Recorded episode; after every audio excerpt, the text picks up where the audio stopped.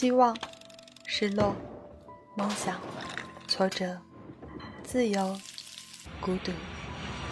富有、贫困、便捷、拥堵、洁净、污染、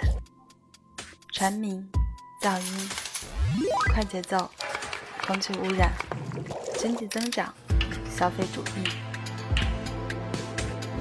几十年来，我们从乡村走向城市，城市生活变得更好，还是更差？只要你生活在这里，这里便和你息息相关。多一个角度看城市，一起思考城市的过去与未来。欢迎收听一览众山小，和你一起关注城市可持续发展。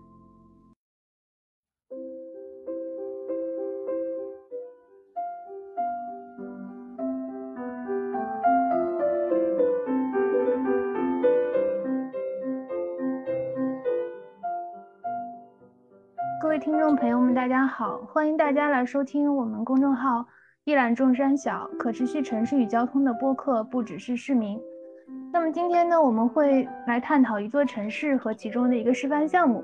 然后这座城市呢，其实是跟我们很耳熟能详的一个童话故事有关。而同时呢，我们在近年的这个碳中和的国际案例研究中，也经常会提到。呃，可能大家都会猜到啊，这座城市就是丹麦的哥本哈根，而这个项目呢，就是北港项目。那今天我们非常有幸的请到了几位在丹麦，还有在我们国内都有非常长期的碳中和方面工作经验的这个专家，人称丹麦三剑客，来跟我们分享一下哥本哈根和北港项目的建设的经验。首先，我们想请三位专家跟我们的听众朋友们来认识一下吧。呃，郭老师，能请您先自我介绍一下吗？主持人好，各位听众大家好，做个简单的自我介绍，我姓郭，叫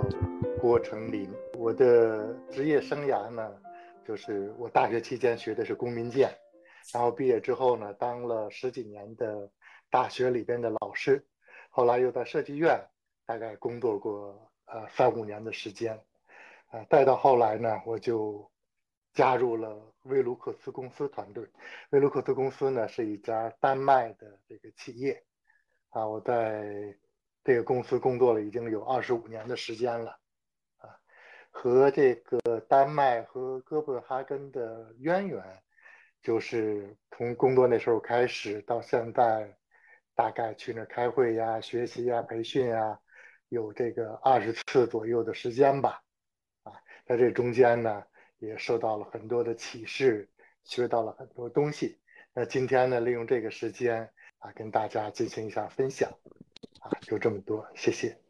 谢谢郭老师。嗯，那第二位来宾是我们的车老师。呃，各位听众，大家好，我叫车威，来自于丹麦呃最大的工业公司丹佛斯。呃，我本人的经历呢，呃，是大概过去二十多年当中吧。跟北欧呃渊源特别深。过去呢，我在政府工作，呃，跟政府部门还有国家的公司也工作过，也有留学的经历。但是过去二十多年当中，有幸呃也也是机缘巧合，就一直是跟北欧公司打交道啊。那么在这个过程当中呢，就就有呃接触过。原来我是在一个国际咨询公司做，那么就有很多的北欧公司。那么我就发现，这个北欧公司呢，他们都有一个很有意思的特点，就是，呃，一方面他们能够仰望星空，有一些比较有前瞻性的一些理念，啊，同时呢又很脚踏实地，在具体的做一些非常有意思的一些比较贴近我们人生生活的一些一些业务，能解决我们生活中的一些实际问题。那么过去十多年当中呢？啊，我加入了丹佛斯。那么丹佛斯呢，是一家呃致力于这个呃节能环保啊，实际上它所有的产品都跟我们的节能有关啊。那么通过丹佛斯呢，我也了解到刚才主持人提到的啊，这个丹麦在这个碳中和的这个过程中，呃，在全球它是非常有特点。根据我自己的观察，还有跟郭老师刚才类似的经历。它跟我们刚才讲的丹麦的这个能源同化是息息相关啊。今天也非常期待跟大家一起来分享啊相关的能源通话的故事。谢谢。嗯，谢谢陈老师，很期待跟您后面来交流您的这个在丹麦亲身的这样的一些体验哈。那我们的第三位嘉宾马老师其实也是有很长时间的丹麦的这个学习工作经历的，对吗？对我叫马晶晶，我是来自于丹麦诺地奇工程咨询公司。那么我们公司其实是也是致力于把这个丹麦的可持续规划设计设计的理念和我们中国的项目相结合。那我本人可能呃跟丹麦的这个感情可能更深一点。我是在二呃零三年，这个二十年前。我当时是去这个丹麦技术大学 DTU，呃，读这个读研，然后之后的这个二十年时间，呃，都是在这个丹麦的公司在在中国在服务。那么在在这个过去的二十年，我们也是，呃，我们相当于是在把这个北欧丹麦的这个在零碳可持续的规划设计的经验带到中国。那么我本人也是参与了这个中国第一个这个零碳灯塔的这个规划设计，这是二零一三年底在这个南京建成的这个中单的这个呃南京高新区的这个绿色灯塔。那么这个也是基于当时我们零九年在这个呃哥本哈根的第一个灯塔的建成，然后拿到中国。那么后面我我个人也参与了很多在这个。呃，从园区啊到城区啊，从建筑方面啊，这个呃不同的一些尺尺度的一些项目。那么今天也是非常高兴，就跟我这个两位老朋友车老师和郭老师，我们一起在这个 podcast 给大家分享一下最近的一个比较明星的项目，就是北港。呃，从而我们在今天从各个维度上来剖析一下这个丹麦作为一个非常小的一个国家，可能也是。不一定大家很熟悉的国度，那么我们今天来看看到底它在这个碳中和、这个转还有碳的这个国家的可持续发展方面，怎么做做到一个很好的一个平衡和这样的一个统一啊？好的，嗯，谢谢马老师。嗯，就像马老师刚刚讲的哈，就是对于我们来说，丹麦可能并不是特别熟悉，我们可能啊只了解到它是位于北欧的这样的一个小国，然后它的面积也不是很大。那我们之前也找了一些资料，它的面积大概也就呃略略大于海南省吧，是这样的一个情况。那它的人口呢也只有五百多万，但是呢，呃，丹麦在可持续发展这个领域确实是做得非常的好。那么前几天还有看到一个新闻，就是根据呃二零二二年的这个环境绩效指数，这也是呃耶鲁等两所大学一起发布的吧。那么，丹麦也是被评为了世界上最可持续国家的称号，而且好像二零二零年的时候也是呃，丹麦获得了第一位。所以，我们其实今天就是在呃探讨我们的明星项目北港项目之前呢，也是想先整体的去了解一下，就是丹麦的呃这样的一个呃环境绩效，或者说我们更关注的这个碳中和方面的啊它的一个成绩到底是体现在哪些方面呢？那能不能请呃郭老师先给我们整体介绍一下，让我们对丹麦的这个啊碳中和或者说可持续发展有一个整体的这样的一个了解呢？呃，好的，好，咱们先说这个丹麦的碳中和啊这件事儿啊，咱们中国现在上上下下也谈论的这个非常的热烈，大家的热情啊也非常高。呃，我由于平常做这个建筑设计方面的工作，所以呢，接触到这个节能，接触到可持续建筑，接触这个建筑碳中和这方面的事情啊，啊，比较早一些。呃，过去呀，人们对于社会发展，对于能耗，对于这个排碳啊，有一个不那么正确的认识。这个认识是什么呢？就是说，随着一个国家它工业化的提高啊，工业化水平的提高，随着一个国家城市化水平的提高啊，随着一个国家 GDP 的发展，那么这个国家的能源消耗量，这个国家的排碳量是会不可避免的增加的。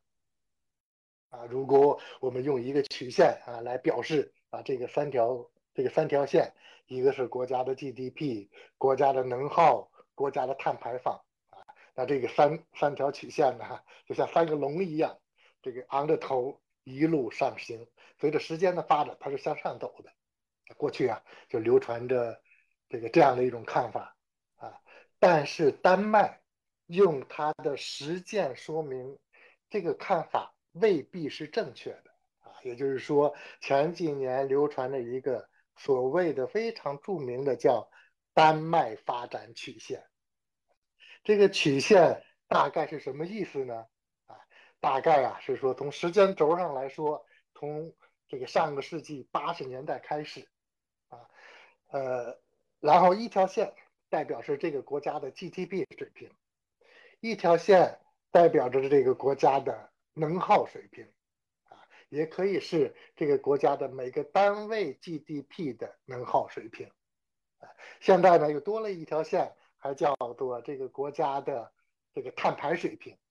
啊，还有人加上了说这个国家的水资源情况，啊，水资源的这个被消耗的情况，水资源被污染的情况，啊，丹麦城市做到了什么呢？丹麦这个国家啊，从八十年代开始啊，大概在到两千年算第一阶段，啊，国家的 GDP 是在缓慢的上升的。二十年期间，大概上升了。刚才我们在讨论百分之六十，有人说大概是百分之这个六十几啊，还多的这个水平。而它的能耗水平几乎是总能耗水平几乎是不上升的，只是稍微上升了一丁丁点啊。它的碳排放水平也没有上升，甚至到后期还是下降的。也就是说，它不在三条曲线、四条曲线齐头并进，大家吊着劲儿的向上升，而是开始出现了所谓的拐点、所谓的分叉。这是一个非常有意义的启示。啊，它启示了什么呢？就是说，和我们一开始说的那个那个观点呀，啊，我们现在可以说是错误的观点，是吧？这个给了一个非常重要的说明。啊，就丹麦的经验说明了。一个国家的 GDP 的发展啊，未必就是以这个国家的能耗和这个国家的二氧化碳啊和水的这个被污染成正比的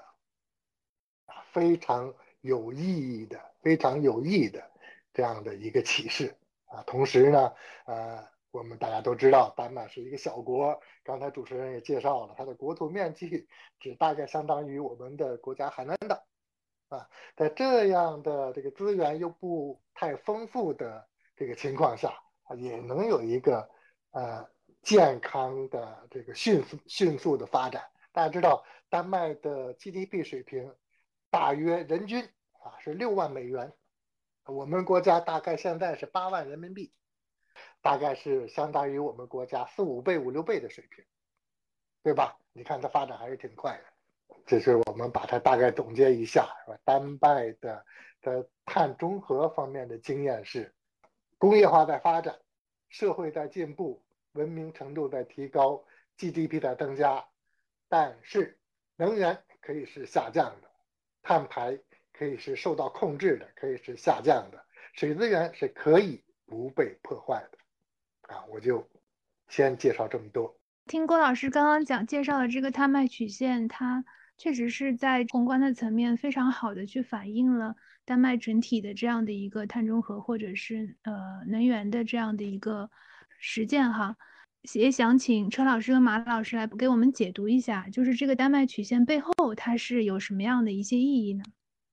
你好，我是车威，郭老师讲的非常好。有一个东西我想补充一下，就是呃，刚才郭老师有一个数字，有一个更新的一个数字，就是它的能耗，呃呃，跟郭老师刚才讲的可能是讲的是一五年以前的，实际上它随随着它的碳中和的各种努力，就包括我们今天会要讲到的，呃，北港的一些案例，会也反映出来，就是说丹麦在这个过程当中的这个努力啊。实际上，它的能耗从呃以一九九零年为基础到基准到今天，呃二两千呃二零年，实际上能耗已经是下降了百分之十四，呃，所以这个是非常有意思的呃，我我就想再补充一点。那么还有一个，我觉得这个背后之所以我觉得呃我们愿意呃再跟大家分享呢，它丹麦的整个这个自然禀赋是呃特别是能源的自然禀赋是非常差的，它即即使在北欧国家当中，它也是最差的。呃，那么在它的这个转型的这个基基础是非常差的。他当时从呃世界能源危机呃八十年代呃初开始的呃两次全球能源危机的这个呃那个时候开始，实际上能源几乎是百分之百的靠进口的，它没有什么资源啊，实际上也就是靠靠天吃饭，它只有风，当然那时候还没有风能。所以，呃，它之所以今天能够做到那么好，呃，我喜欢把它叫做单元丹麦能源童话。实际上，它也是一个丑小鸭变成白天鹅的这么一个一个过程。啊，那么它背后的这个，呃，怎么做到的呢？实际上，它就有呃很多东西，呃，我们可以来去探讨哈。呃，我觉得首先是它应该是有这个政策的引领，呃，因为最早呃这个碰到这种情况，对于丹麦这个国家来说，可以说几乎是呃灭顶之灾。就我刚才说的这个这种情况，它能源几乎是百分之百的是靠进口，而且它的这个能源结构呢，呃，主要是以化石能源为主。呃，可以说它的这个结构是跟我们国家是有些类似的。呃，油气呢几乎是完全是靠进口。在这种情况下，呃，当时 OPEC 国际石油输输出组呃输输出国组织当时对这个西方国家的制裁当中，丹麦也是首当其冲的，所以它整个这个国家的呃发展就很几乎是。呃，可以说是经济几乎会被呃摧垮。在这种情况下，它就一点一点从首先从国家的政策层面，从立法，当时丹麦呃应该是第一个呃建了这个有这种呃能源政策，而且呢是西方国家当中世界上也是最早有环保部的，所以呢他就非常重视，而且呢就从政策立法。就有一个引领，另外呢，就是有全民的参与，啊，当然很重要的还有这个企业的一些创新，所以在这个背后呢，就催生了一个绿色的产业链，就有呃像我们现在这些就业的这些公司，啊，那么我刚才说它实际上它的资源呃禀赋实际上是从能源来说是非常薄弱的。啊，或者是在欧洲国家当中，在即使在北欧国家，跟周边都不一样。像挪威，它有有油，北海有石油，啊，像瑞典，它有呃水啊，还有其他的，包括核能，呃，但是丹麦实际上是什么都没有。所以呢，它后来就呃风能，它是最早发展的比较好，呃，当然还有一个特点就是它的对于能效的提高，呃，做得非常好。所以，它从企业的创新来说，它是有很多东西。待会儿我们可以具体的去谈哈。那么就说，呃，简单的说，它也是由于啊这个穷则思变被倒逼，所以它也催生了一个呃绿色的产业，呃是产业链。呃，像呃我们在座的几家公司，可能跟这个大的背景都有关系啊。我就补充这么一点。呃，我我也来说一说，一九五六年的时候，这个苏伊士整个运河危机导致这个整个全球的这个油价上涨。这个刚刚崔老师也说了，丹麦呢，它其实是世界上第一个，实际上是从一九这个六一年开始，他就提出了这个在建筑规范中，就在这个 code 里面，他正式提出了这个能效的要求。所以丹麦其实是我们来看的话，就是这张图表是从一九八零年开始。但是丹麦的这个真正开始提出节能，从能源危机开始，第一次、第二次，呃，七零年的欧派克的一个比较大的一个这种油价的上涨危机，呃，在七一年的某一天的这个周日的这个早上，我们都知道这故事，这个丹麦整个国家基本上瘫痪了，因为丹麦当时在七零年之前，百分之九十九的油气都是靠进口，啊，那那么丹麦的这个自然资源禀赋，呃，也都说了，其实非常非常的这个贫乏，比较像咱们的这个浙江省，所有的化石燃料基本上都没有，所以它有的就是一个自然的禀赋，就来自于这个风电。那么其实当时北欧七十年代之后，北欧基本上都开始进行了这个气候的一个这个醒觉和这个革命啊，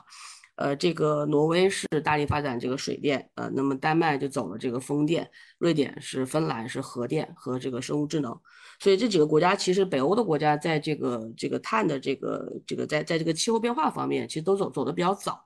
那么丹麦也是在这个七零年第二次的这个石油危机这个之后。就真的是这个痛下决心，因为当时整个国家就是瘫痪了，这个车也没有油了，也上不了路了，这个灯也开不了了，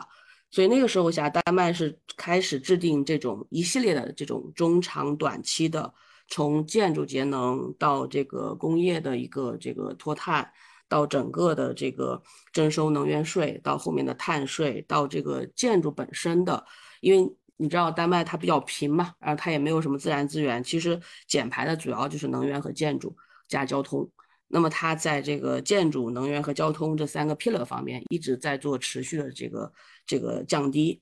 那么到九十年代之后，其实丹麦也基本上就属于这个从碳方面来看，基本上是属于达峰了。那么在之后呢，这个丹麦政府也是加入了这个京都议定书，就最早九七年的这个谈判。在这个当时就制定出来说，京都的一期，那么丹麦要跟这个欧盟的 EU ETS 去去去耦合。那么在这个一九年的时候，我们的这个欧欧洲整个这个 Green Deal，就是现在欧洲也是想以这个来跟整个气候变化的一个非常重要的一个谈判的一个基础。那么丹麦也是在这个二零二七的这个这个新政里面提出来，要做到欧洲第一个，在相对于一九九零年的排放标准到二零二零二七年。丹麦整个减排要减排百分之二十、百分之七十的一个净的减排，所以这些东西都是这个他山之石可以攻玉，然后罗马并非一日建成，它是一个其实是一个持续了差不多七十年的一个这样的能源转型的一个过程。呃，那么哥本哈根它在这个能源的这个能效的方面、节能方面，从从九六十年代就开始做。那么在这个就是在能源供给侧的一个这个多能互补方面。呃，也在也也在做这个能源形式的一个这个低碳化的一个替代。呃，比如说我们能看见，二零一九年在这个呃哥本哈根海边上两个很漂亮的这个电厂，这个 A A V Two 大家可能都比较清楚。呃，这这个电厂是丹麦最大的火电厂，它也在二零一九年正式的退出这个不再烧煤和天然气了，全部改成烧生物质和这个垃圾啊。所以这个也是大家能看见，从五六年能源危机一直到一九年丹麦整个退煤的过程，在这个能源结构方面，它是做了一个非常大的一个这个递进的一个这样的绿变绿的过程。那么现在丹麦的整个的基础负荷，这个 baseload 的基负都是来自于生物质电厂和垃圾电厂，这个也是确保，因为它北欧比较冷，它全年它这个供暖的这个需求是全年它它都是要提供的。所以用这个北欧它本身这个自然的禀赋就是这个风电，这个这个丹麦这个风电，加上它本身丹麦是个农业大国，那么它在这个这个秸秆方面，这个生物质方面利用，其实也有一百多年的一个历史。那么大家也也也知道，这个烧垃圾和这个烧这个秸秆，在这个之前的一百年，我们认为还是一个非常好的一个资源再利用，同时又是一个能让这个能源形式变得这个往往这个低碳方向发展的一个很重要的一个这个 pillar。那么在建筑方面，其实，在呃九零年之后，它不光是提出了一个能效的一个要求，它在建筑的这个能源的这个供给侧，在建筑的运营方面，在整个建筑材料方面、全生命周期方面，都做了非常严格的这个规范和这个 code 建筑标准的制定。你像我们在二零一二年设计那个南京灯塔的时候。我们当时就是用的二零，就是我们在二零一二年做设计的时候，其实就是用了丹麦当时的二零一五的 BR code，就是我是在用一个未来的标准在设计我当下的一个建筑。那意味着什么？就是说我用的是丹麦在那个时候下一二年最严格的一个公共建筑的标准。那它从整个 LCA 方面对这个楼的材料、对这个楼的这个能源的使用、对这个楼后期的运营，它都有很多的一些指标的一些要求。啊，那么哥本哈根也是后面我们会细聊，它在这个零五年这个呃首次提出要成为世界上第一个这个零碳的一个首都。那么它也是下面我们也是有一张表，能看见这个哥本哈根从零五年从一个二百三十多多万的一个这样的排放量，到呃二零二一年其实就已经达到近零了。啊，然后到二零二五年，他当时是说二零二五年要达达到零碳，但其实二零二五年它都可以实现一个负碳。那么就是说，哥本哈根本身在这个提出这这样的一个，就是丹麦最大的一个城市，也是目前三分之一的人口基本上都住在这个哥本哈根大区内。那么他用事实来证明了这样的一个，就是持续的改善对环境的影响，减少对气候的变化，同时增加人民的福祉啊，他他是证明了证明了来说，这个是各个方向它都是一个非常可持续的一个发展啊。就说明一下啊，就刚才因为车总也在说，马总也在说，就说丹麦自然资源比较贫瘠，我想把它说明一下，要不然可能有些观众呃会有点误解啊。就说丹麦的国土啊，我们经常讲四点三万平方公里，那这个呢是包括它的这个日德兰半岛啊，这个欧登塞，再加上西兰岛，就是哥本哈根所在的这个岛啊，再加上一些小岛，大概有四点三万平方公里，实际上。啊，就是按照这个理论上来说，格陵兰岛啊，那是一个挺大的岛，和法罗群岛应该是也属于丹麦。格陵兰岛啊，近些年探明它也有下面大量的这个油气。那这个为什么还说这个丹麦是资源贫瘠呢？它既然有大量的油气啊，一个就是这个格陵兰岛。到底完全不完全属于丹麦？前些年他们还进行过全民公投，呃，说要不要这这个分出去？也就是说，丹麦如果你要去那开发，这个不一定能够通过啊。这是第一。第二，大家知道那个气候啊，格陵兰岛那块的气候是相当之恶劣，所以在技术上大概去开发那儿的这个油啊或者气呀也不那么成熟啊。所以呢，也就是说。我们现在大家这个在这个正规的文件上来说，他就说说从这个总体来说或者大体上来说，丹麦是一个资源贫瘠的国家，那是从这个意义上来说的，呃，大概是这么回事儿啊。我所以做一个这个补充说明，好，就说这么多。嗯，车车老师，您刚刚是不是也也有？对我，我刚才我接着也再补充一下子，一个是郭老师刚才讲的非常好啊。呃，像冰岛，实际上今天冰岛地热也也就很发达哈，呃，所以北欧国家其他都有不同的资源啊。丹麦相对是比较比较贫瘠，当然就是呃，刚才郭老师补充了这个背景很好啊。那个，那么回到刚才讲的这个这个丹麦做到这个，它这个转型比较成功，这个背后。呃，实际上我们也是十多年前就观察，就在跟踪这个事儿。呃，我就想跟大家分享一个故事啊。实际上我们呃十多年前就开始在在跟国内分享。呃，我有一次见到一位我们国内的一个呃财税的顶级的专家哈，一位领导，呃，我就跟他分享这个故事，因为他是负责在国内的这个我们国内的一些财税的这个政策的。呃，建言啊，甚至是参与财税的制定，然后呢，他就当时他就听了以后，他就觉得呃非常的呃吃惊，而且呢觉得这个非常的好，那就问我他怎么做到的？呃，我当时就跟他说，我说您可以做，丹麦能今天能够做到这个呃 GDP 跟这个能耗跟水耗跟碳排放的完全的脱钩。很简单，高碳高税，低碳低税，呃，零碳可以减税，所以他就觉得这个特别好。后来呢，呃，通过他的这些渠道，我们也给国内呃做了一些相关的一些一些建议。呃，这个故事我想跟大家分享，目的就是说，实际上丹麦是用了很多政策的杠杆。刚才那个马老师提到。就是丹麦实际上它的一些节能最重要的一些呃领域，就是呃，比如说是建筑节能，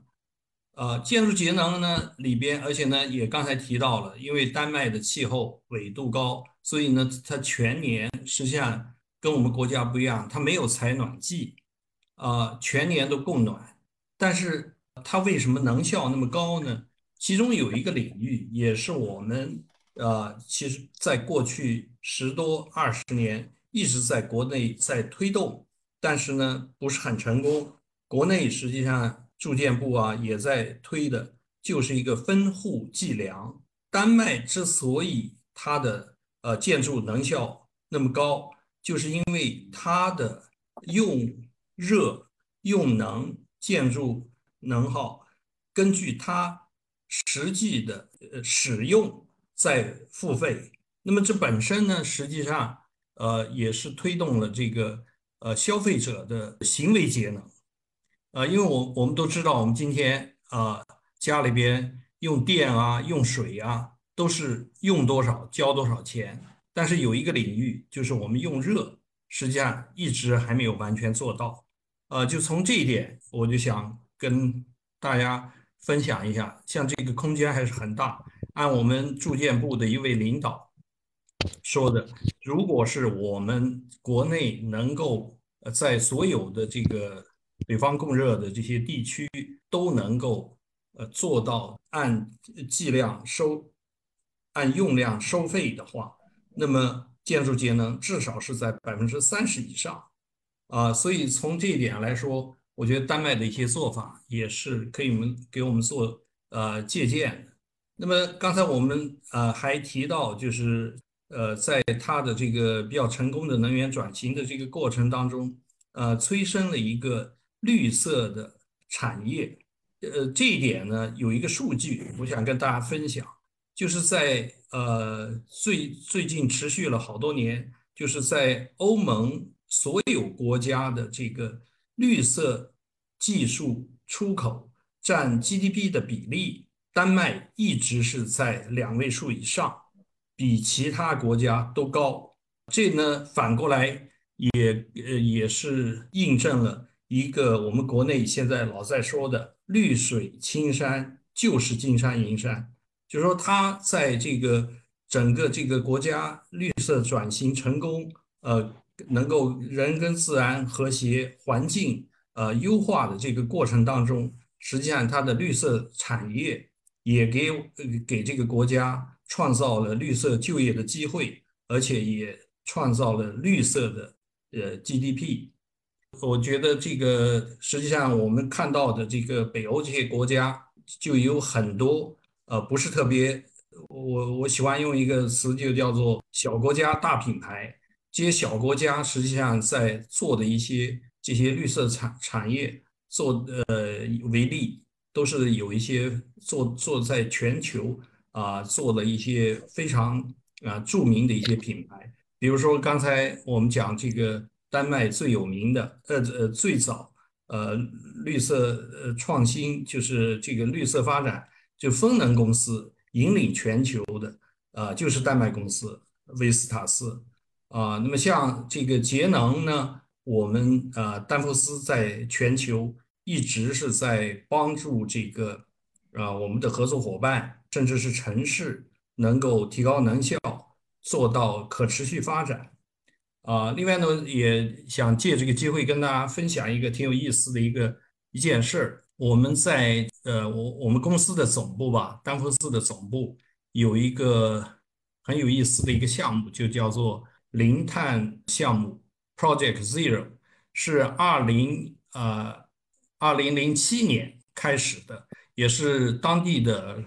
呃，市政府引领，然后由这个智库，还有呃学界，呃社会各各界，就包括当然很重要的也是这些企业的参与，就要给这个城市在二零二九年，也就是比这个丹麦整个国家二零五零年啊这个碳中和要早早二十一年要达到碳中和，那么在全球也是比较有名的一个。零碳的项目，呃，那么它的这个背后呢，实际上主要做的事儿是，呃，就就是怎么样给这个呃，通过节能达到这个零碳，特别是通过区域能源这个平台，能够更好的呃利用这个新能源，同时呢，也是综合能源利用，把本地呃所有的一些应用场景，包括超市啊，包括这个这个数据中心啊，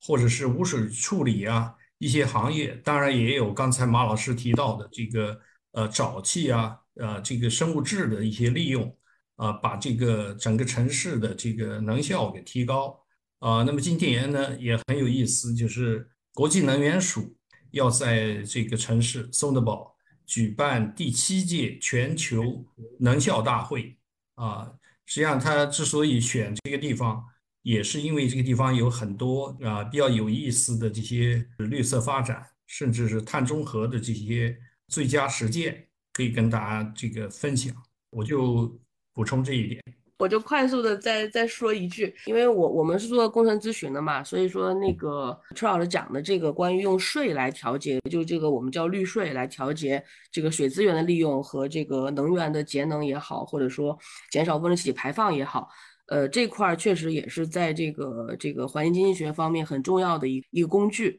那么丹麦确实在这方面它是用的非常好，就是说有好多的这个指数，比如说丹麦的可再生能源的 production cost 生产成本是全球最低，但它的能源税呃能源税和它的电价是全世界最高。那比如说丹麦的这个水资源的这个。呃，abstraction 就是因为丹麦百分之百全是地下水，它地下水的抽取就是水资源的供应侧是非常非常便宜的，但它的水价，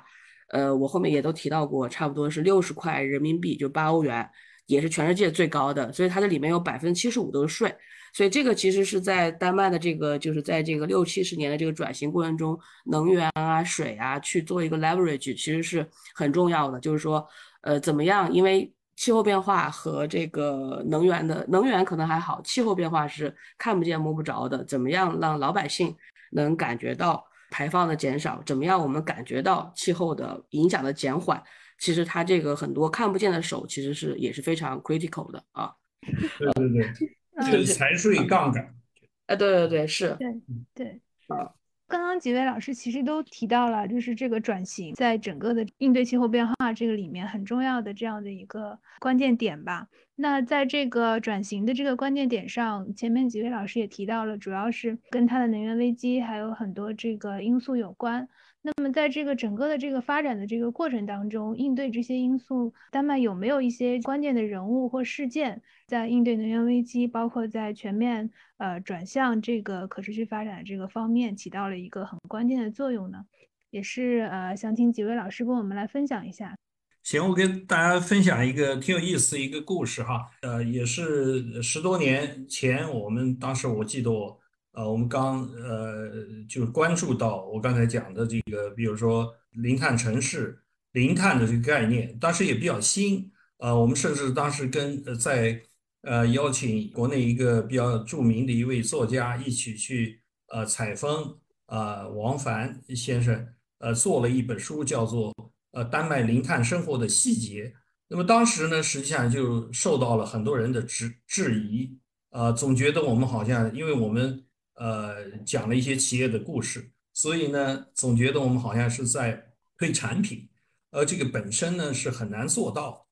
但实际上呢，我们这个当时讲的这个故事里边，呃，有一个很重要的，我我就我觉得从大的理念来说，丹麦，我我们觉得它是两条腿走路，一个是开源，一个是节流啊。那么当然节流，我刚才我们讲的提高能效，它是它是丹麦的一个特色。实际上开源呢，它也是。呃，做的比较早，比做做的比较好。呃，那么从这儿呢，我就想跟大家分享一个故事，也是我们书里边提到的。呃，丹麦最早做到一个小岛，啊，虽然就是几千人口这么一个小岛，而且当时是呃最有名的，当地是做土豆，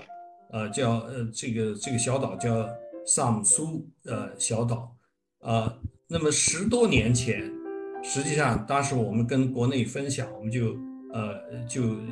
想让大家知道，我们它确实实实实在在做到，不单是零碳，而且是负碳。是什么概念呢？就是当地在这个转型的过程当中，这些土豆种种土豆的农民行动起来了，就变成风农，就的 wind farmer，他们都开始自己就呃这通过风电来致富。那么这个城市呢，呃，这个小岛呢，不仅能够完全做到这个完全自给自足用绿电，而且呢，还可以把这个剩余的绿电输出岛外，所以它的碳足迹实际上就是负数。呃，那么这个小岛之之所以呃能够先试先行做成，这个背后。就是因为是有一位丹麦呃气候之父，呃叫做是原来丹麦的一位议长，叫 Sven Waken，而且这这位老先生呢，跟我们的这个国内也是啊在气候变化方面的领军人物，呃谢振华呃先生也是我们今天的这个叫做气候特使吧，呃国家的气候特使，实际上他们是好朋友。啊，那么 Sven Waken 呢？当时也是在应该是二十多年前，呃，当时有一个很好的一个建议，就说全呃丹麦也做了一个呃这种有政府支持的这么一个呃跟这个绿色转型的项目。那么当时 Samson 这个岛呢，就是第一个入选的，而且呢实实在在也已经做成了。啊，这就我想跟大家分享的一个。就有一些影有很有影响的人物，而且呢，这个人呢，实际上啊，对中国呢也，刚才我说了，跟我们这个谢主任的关系啊，所以跟我们也是比较呃比较友好。那么顺便说一下，这个小岛呢，当时呢，实际上跟我们国内啊，我们也很很感兴趣，呃呃，这个去参观过，因为在哥本哈根会议期间，好多这个国家元首。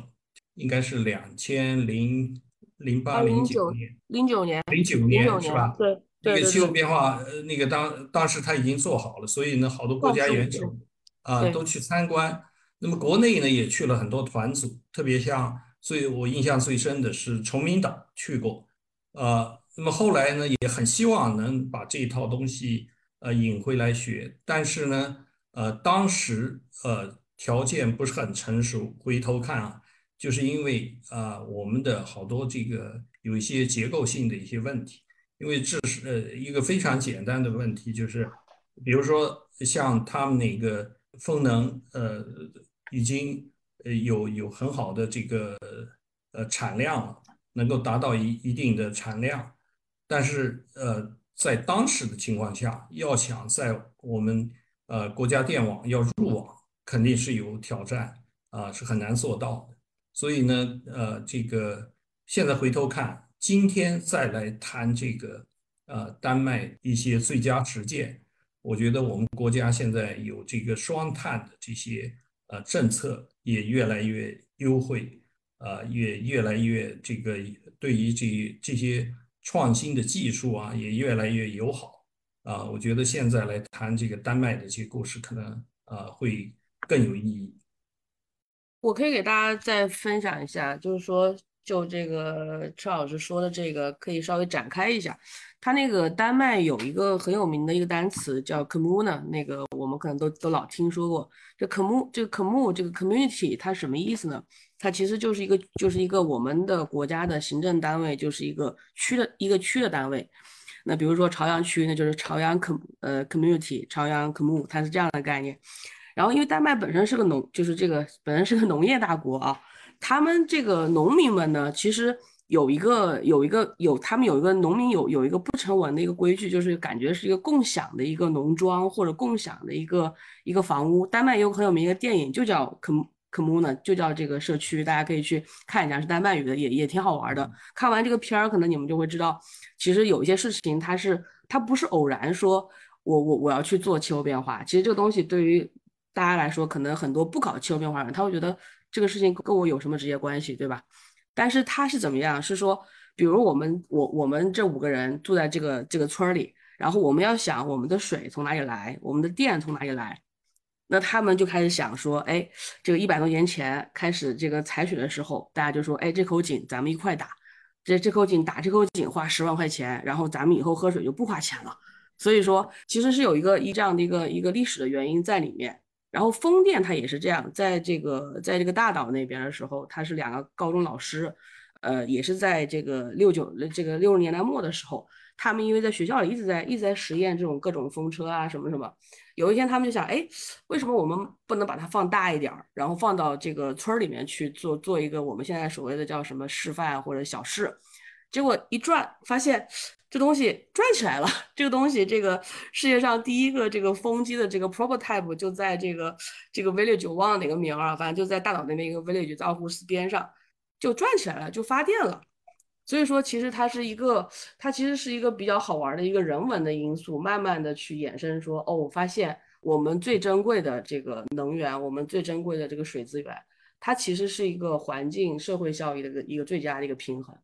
所以这个是是我我我想聊一下，就是说，其实你问丹麦人，他他们可能也没有那么那么那么远大的理想了，说我我们要减排什么什么，但是就是他其实是这样一步一步一步发现，哎，他们有一些这种 co-sharing 的机制非常好，像现在现在在哥本哈根就很多地方大城市的边上，他们都在做这种叫 co-inhabitants，叫共享社区，其实概念是一样的。那么现在他们就做了二点零、三点零，像我我我同事在那边，他们也买这样的房子。它的这个水来自于地下水，然后它的这个能源，呃，来如果有风电就用风电，没有风电就用就用这个下面的地热，或者说用地源热泵，它也是清洁的，啊，所以就是这些东西可能是有一些危机危机嘛，就是这个有危也有机，就是就是它有有这种异曲同工的一些一些这样的作用，转型的一个一个这个 trick point。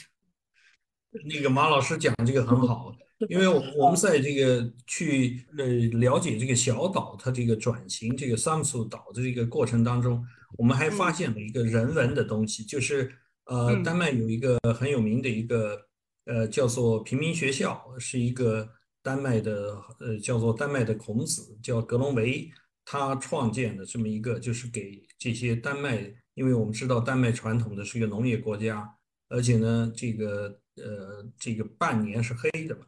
所以 好多这个丹麦农民实际上半年没事干，所以呢，他呢就有一个呃建了这么一个平民学校，也没有固定的教程，但是实际上是教的这个呃这些农民的一些人生的一些智慧，有一些呃智慧的生活吧。那么其中很重要的一个呃这这个结果，从这个呃这个学校就是教会这个丹麦人怎么样。呃，合作，呃，那么实际上倒过来就一百多年前，丹麦的这个农业转型，呃，在这个呃丹麦的呃不世界上，比如像呃美国的呃这个农业的机械化，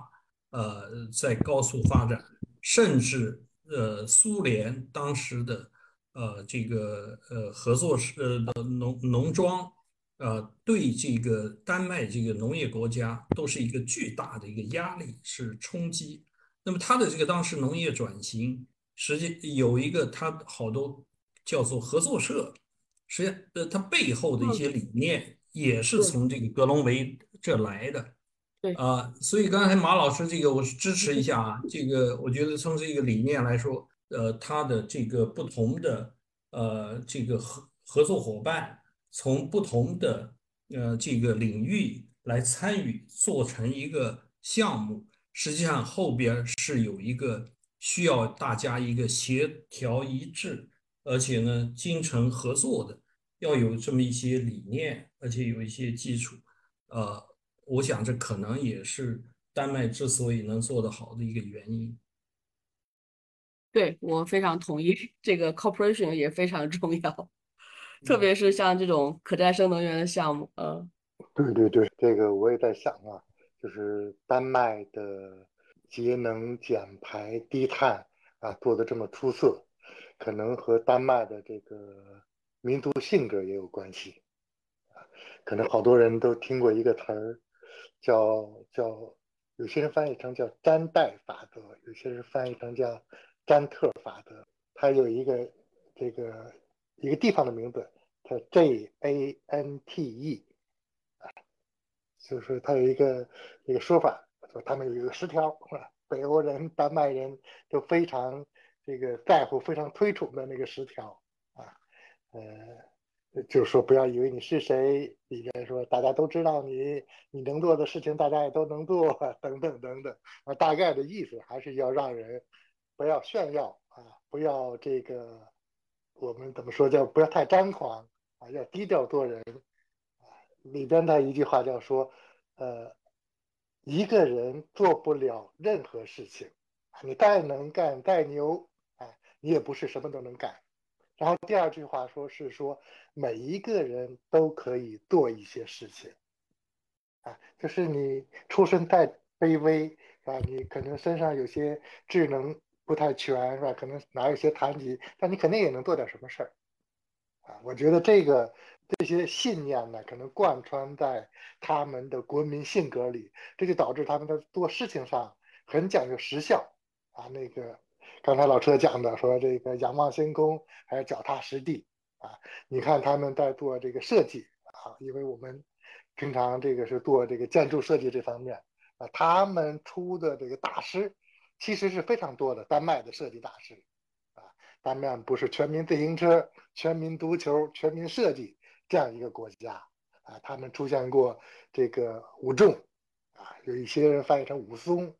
就乌松啊，乌森他叫，啊，还有些人说叫武重，这也没关系，他设计了悉尼歌剧院，对吧？设计了在这个哥本哈根附近巴格斯韦德教堂，啊，你看他们做的这个设计。那个低调法啊，教堂没有大理石，没有冲天的这个屋顶啊，没有穿金戴银，就外表看起来像一个工厂啊，用的是普通的玻璃、普通的钢材，然后里边还有洗衣机啊，还有市民可以去那洗衣服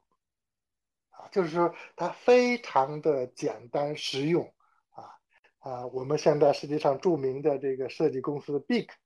啊，在是丹麦。啊，当然，Big 有点设计这风格有点，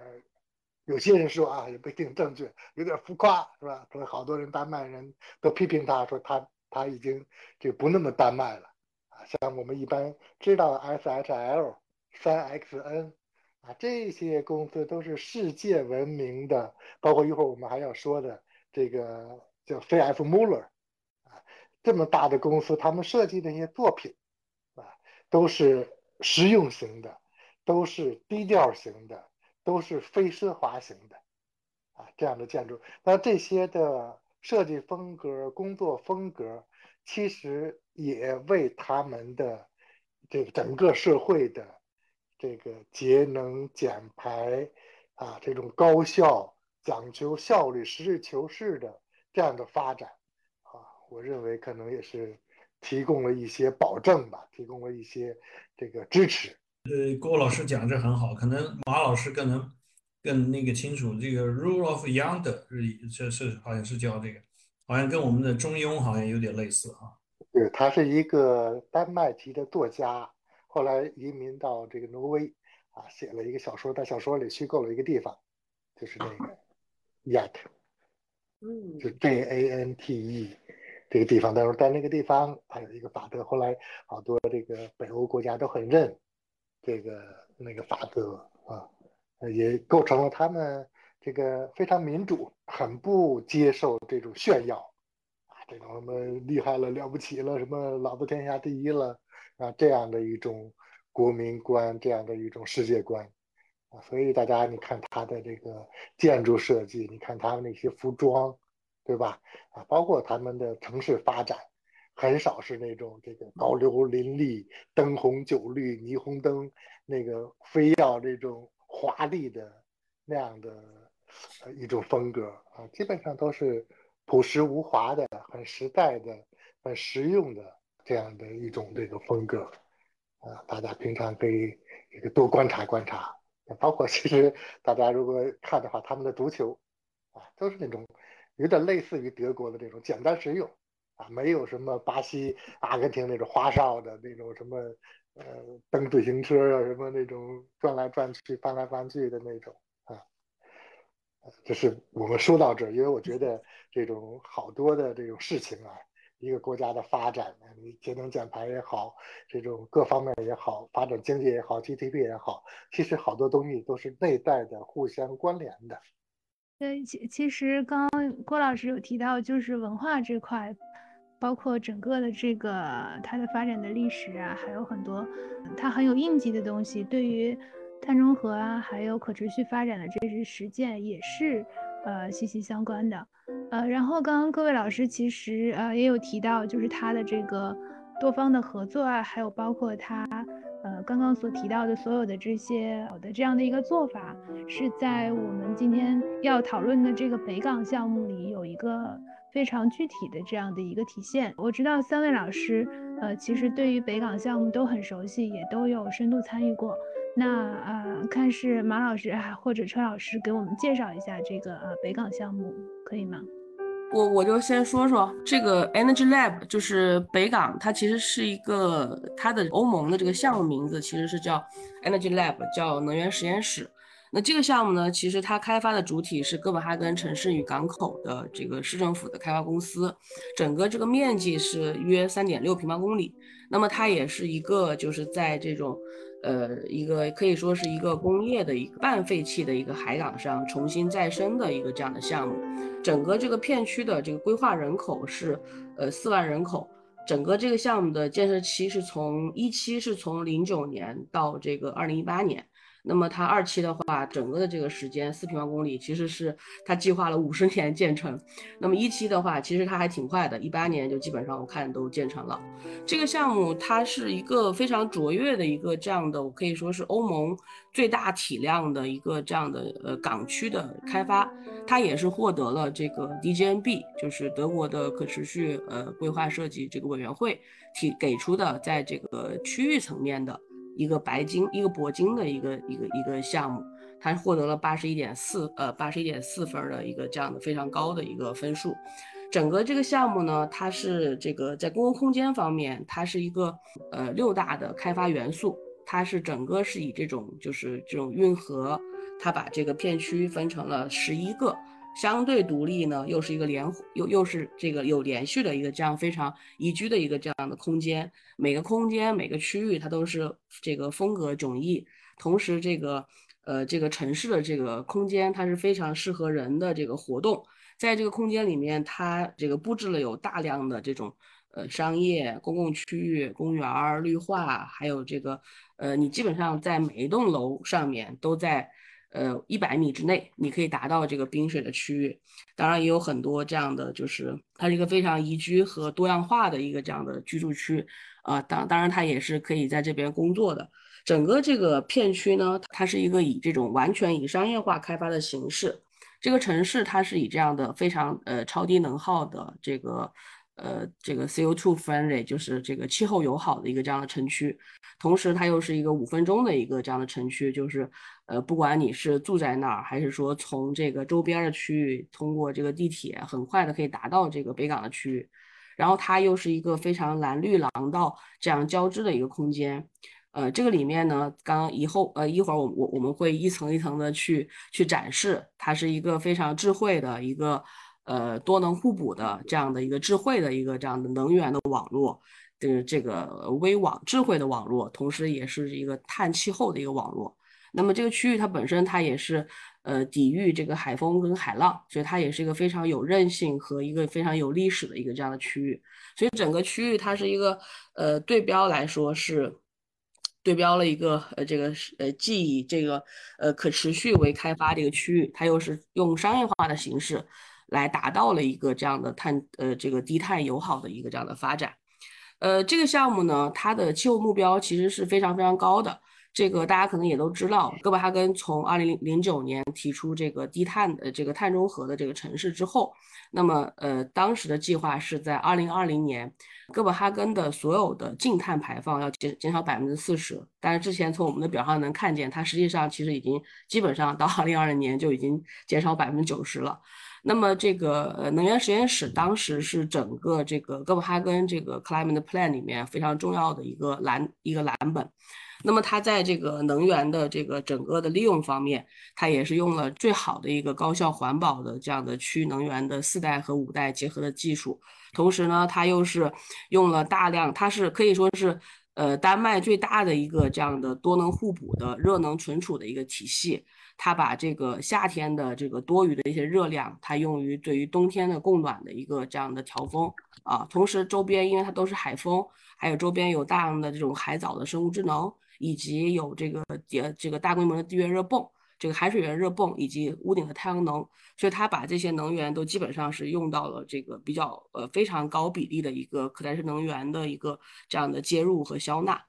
啊。那么整个北港的能源系统它也是。非常智能的，每个在里面生活的居民，他都有一个这样的手机的 apps，他可以在 app 上远程可以去控制整个我们这个家里面的一些这个能源的一些消费的这个时间和这个呃和这个这个波段啊。那么在这个北港实验室里面，它也是集合了整个丹麦的差不多有四十家的这个工业这个工业公司在里面，它的这个从呃从这个储能的技术，从这个整个里面的这个。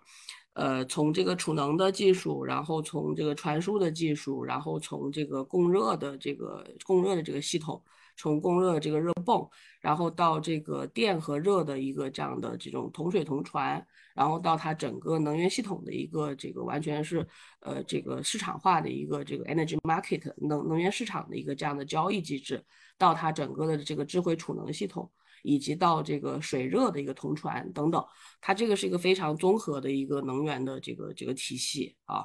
那么在这个在这个五分钟城市方面的空间方面，它也是呃做到了一个非常高效的一个通勤。那么在里面居住的居民，他他他不用说了，五分钟可以到达任何一个设施、学校、托儿所，它的配套也是非常全面的，就是从小学到。到幼呃，从托儿所到小学，到甚至到大学，它都是有非常好的一个配套。整个的这个北港里面的区域，它又是跟这个城市的这个高架的地铁，以及我们的城市的哥本哈根的一个自行车的一个大动脉，它整个是一个非常高效的一个结合。那么就是说，我们通过哥本哈根的这种 Green Loop，我们可以从别的一个区域非常快速的可以达到北港，或者说我们去别的地方去上班，呃，也也也是非常方便的。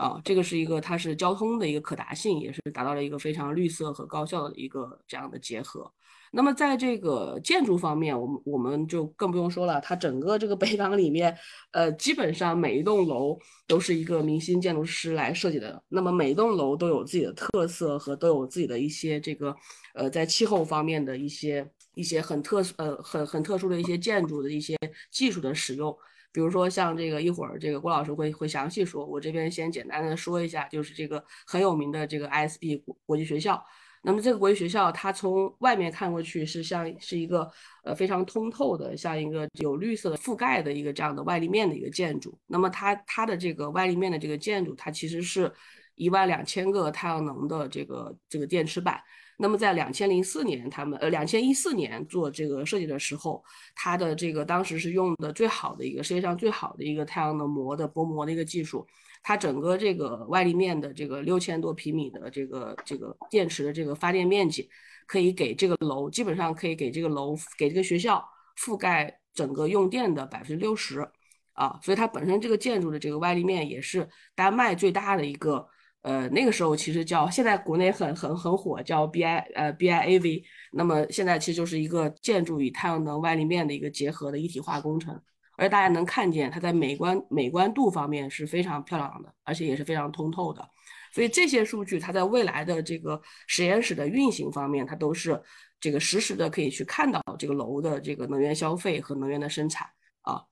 然后在这个另外还有一个比较明星的楼，就我们也愿意，我我们也经常愿意去玩的，就是这个叫 Plug and Play，呃，Park and Play，因为它这个地方也是有很多国际的这个人人士在这边上班，因为它旁边是那个 UN 的这个 UNDP 的总部，所以这个这个片区其实离 UN 的那个楼非常非常近。它这里面有呃有差不多，因为因为 UN 那个楼就有差不多两千名这个不同国籍的这个这个工作人员在这边工作，以以及他们的孩子和家庭。那么这个这个 Park and Play 它也是一个非常多功能的一个这样的这样的停车场。就你外表看，你感觉是一个铁锈色的一个大盒子，但它其实是用这种很这种回收的材料去重新建成的。那么这个停车场它也是只设置了一个非常非常小的一个电梯，只能供两个人在里面，就是其实是更多是像是一个那种就是这个消防电梯的概念。它其实还是鼓励大家能够去这个通过步行到达屋顶。它把这个屋顶做成了这个地方的一个非常有特色的一个区域。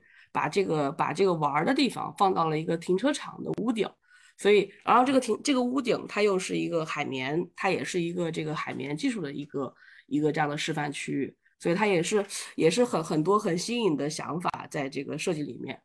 呃，那么最后就是在这个水资源的方面的话，这个呃第六个维度就是说，呃北港它也是一个城市跟水这种非常这种呃交汇活力的一个区域。那么基本上每个住在这边的人和工作的人，他都很容易享受这种清水的一个环境。那么在这个地方，它的所有的滨海的这个区域，还有这些码头啊，还有一些这种钓可以你在那边可以垂钓啊什么的，它都都是免费的。所以这些它都是。呃，这种蓝绿的一些这种这种规划和设计，也是给人们带来一些在水上通勤啊，或者说去清水的这种很多这种可能性。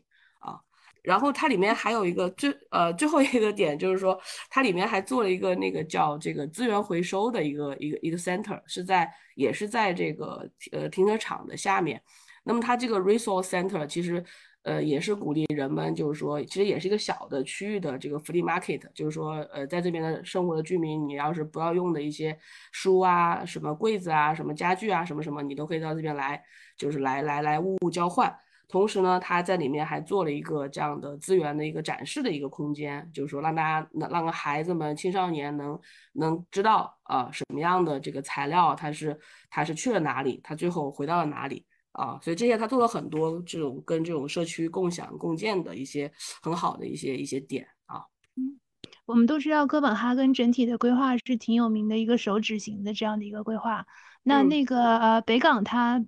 的地理位置是在这个啊它整个手指的什么位置呀？在手指的大拇指的北边儿，就在大拇指和。和这个叫什么中指的中间的往往西北方向发展，因为它是一个，它是它不是在那个哥本哈根的主主区域，它是在边上那个岛上，北边的一个岛上，然后长出来的，等于是有一部分是填海填出来的。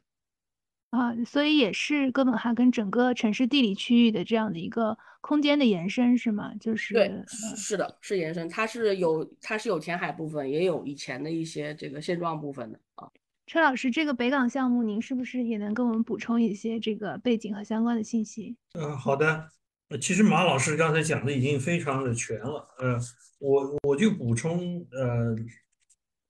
两点或者三点吧。呃，第一，我想说一下，就是说这个是一个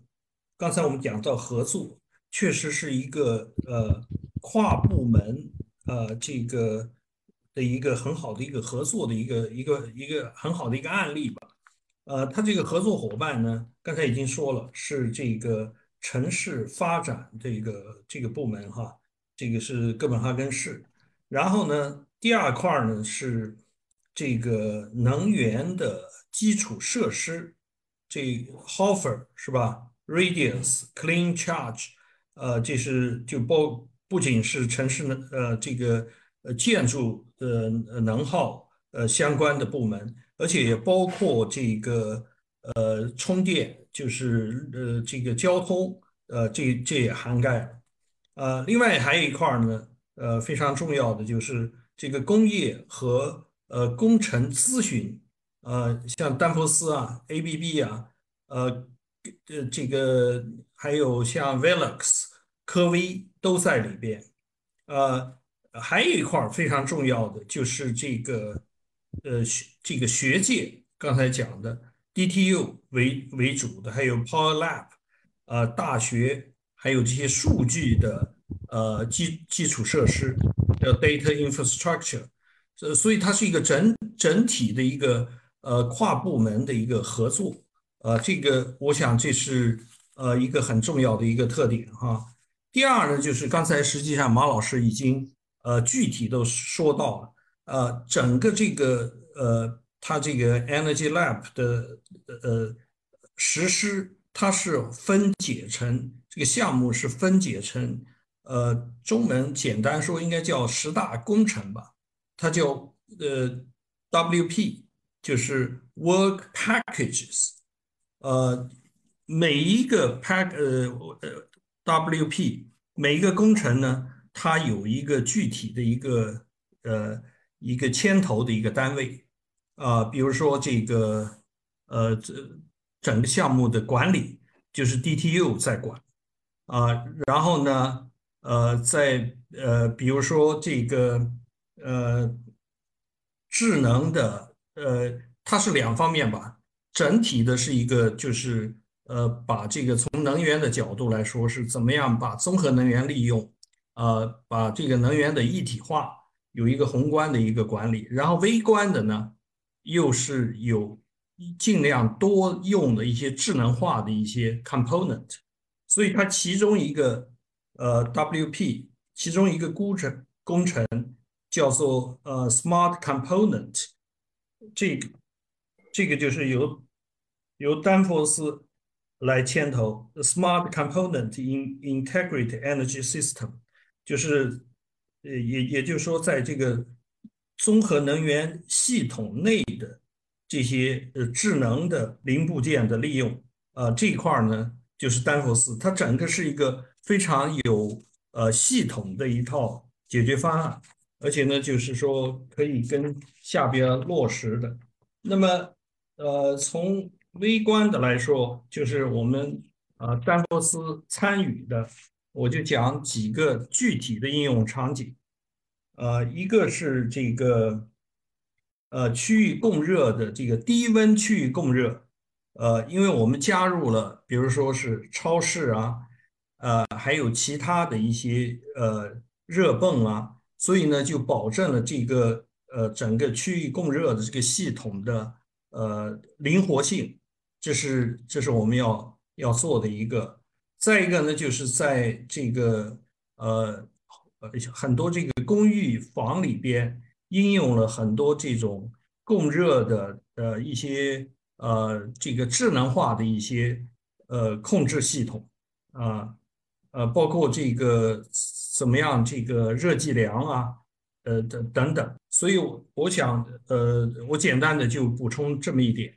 我想这个绿色呃建筑可能郭老师那边可能会有更多的一些补充。好，就从这个建筑啊和城市规划这方面。呃，给前面两位专家这个做一个呃着色吧啊。刚才那晶晶也说，这个几乎每一栋建筑都有很多的故事。呃，北港这块的规划，我想提两点：一就是北港的水道的设计和利用，说是叫北港，北港它是个港口，对吧？港口离不开水啊。刚才这个马老师也说，这个它有原来的一部分。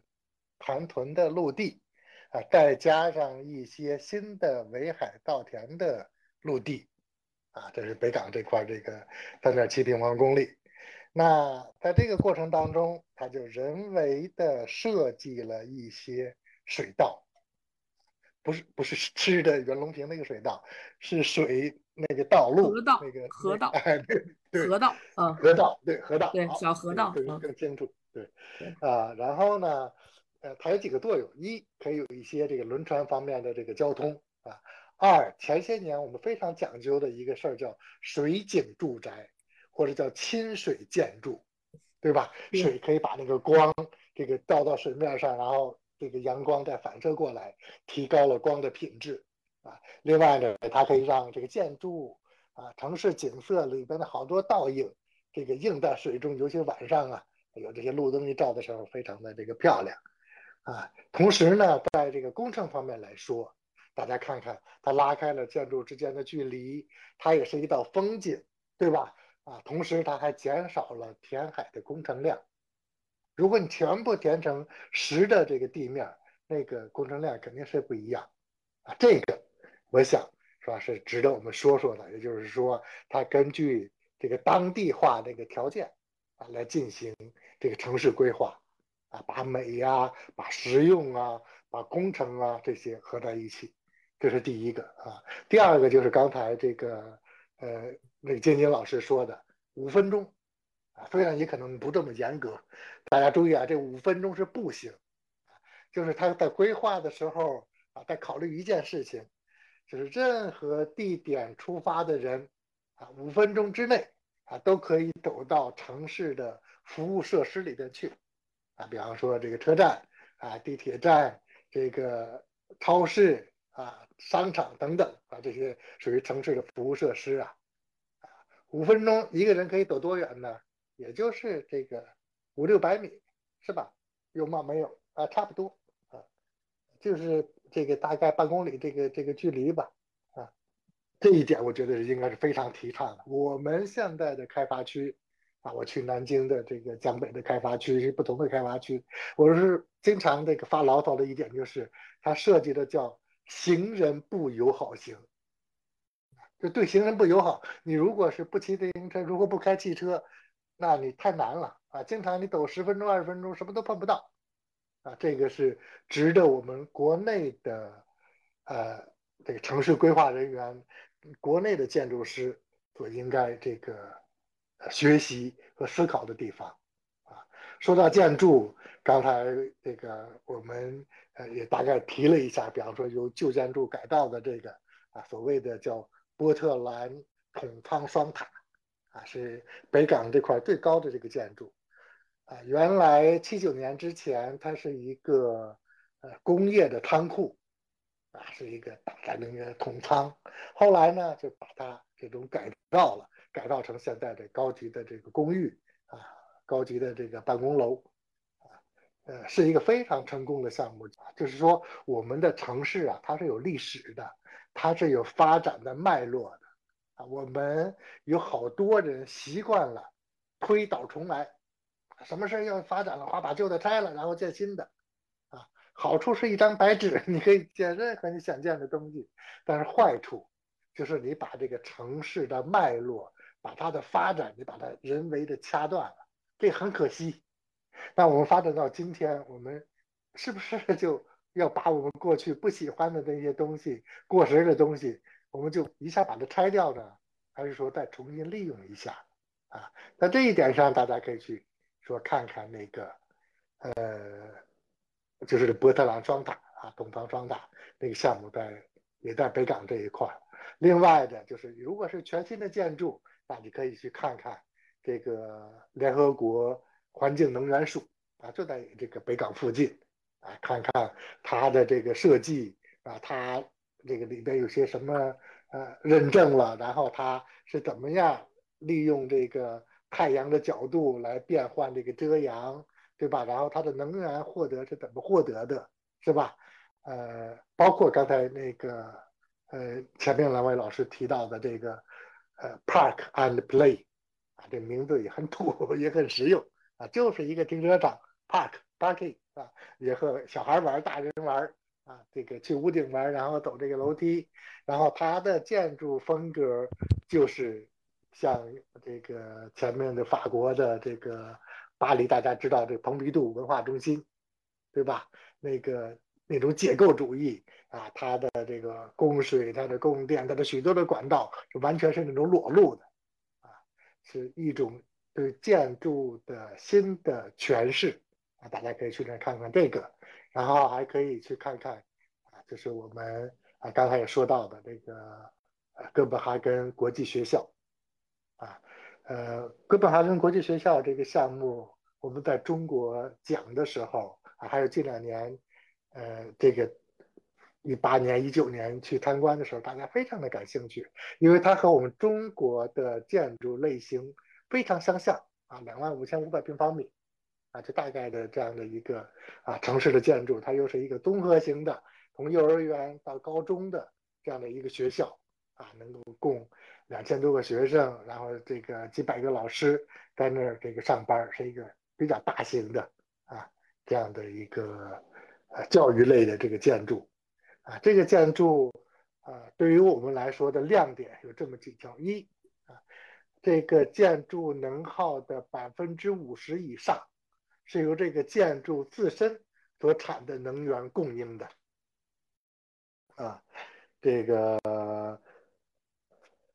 我们刚才说的 BIPV 啊，建筑和太阳能这个一体化，是吧？呃，然后呢，这个红就是蓝绿的色彩的这个表面啊。说到这儿呢，这个中间的一个小故事是说，啊，这个项目的设计团队啊，也就是说有着悠久历史传统的 CF Muller 啊，一百多人设计团队啊。对这个建筑设计的时候，中间曾经还生气撂挑子不干，啊，不干的原因是什么呢？是说他们这个不喜欢，不能接受这个建筑不但屋顶，而且外皮全都是太阳能产品，啊，他们认为这个建筑太丑了，啊，这样的话我们这美观何在呀？啊，我学了五年本科，两年研究生，几年博士，九年、十年的工作，都是在做建筑的美。怎么现在你们搞这么丑的东西啊？后来通过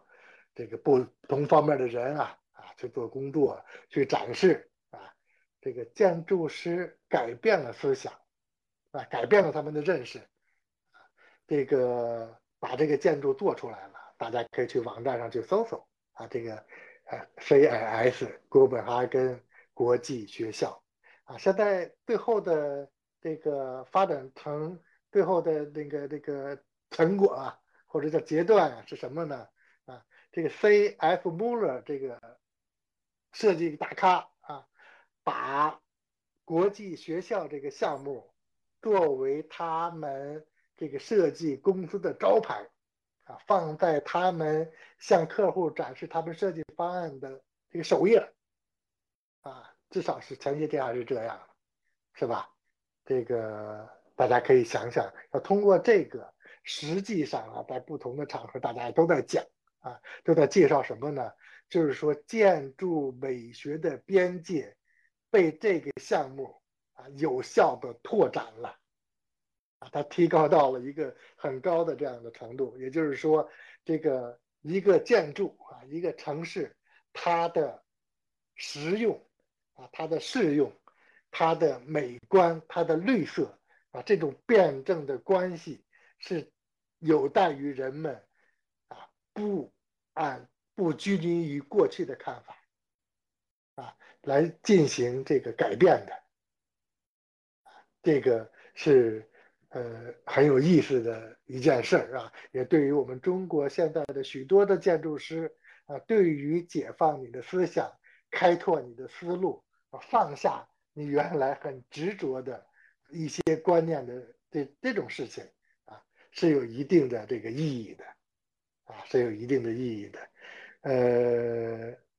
另外啊，它的里边的一些设计上边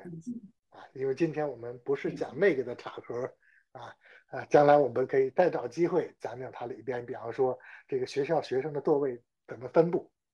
啊，学校这个图书怎么分布。啊，然后这个学生在学校里边应该受到哪些方面的训练？啊，这个建筑设计都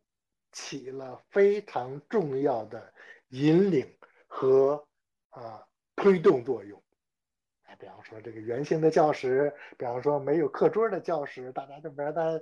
就团在一起，那小孩可以一起玩，对吧？比方说有很不少的。啊，我觉得我们中国现在可能不少学校都不会有这种叫这个叫什么演艺室啊，这个这个学生可以在里边进行剧目的排演啊，像好多戏剧学院才有的这样的地方啊，在这个学校里边也有。还有比方说家长可以参与进去的，可以看到小孩在那玩，可以看这个听听旁听学校开展一些什么活动啊，家长。去接孩子之间、家长之间可以交流的那样的场所的营造，啊，都在这个学校里边有充分的这个展示。另外，啊，这个学校是没有围墙的，学校的一层是敞开的，啊，它成为了城市的一部分，啊，这个我们前两年北京哈就是要打通我们城市的这个交通毛细血管，啊，后来因为各种阻力没有实行开啊这样的事儿。啊，在这个哥本哈根这儿啊，这个学校这儿有了充分的体现，啊，每次我们都在谈这些事情，实际上它是一个国家呀文明的进步，啊，社会的进步，城市的发展，啊，它它它是代表着一种方向啊。从这些东东西当中啊，虽然不是直接的和我们今天的话题相连啊，节能啊、减排呀，实际上它也是我们美好生活的一部分，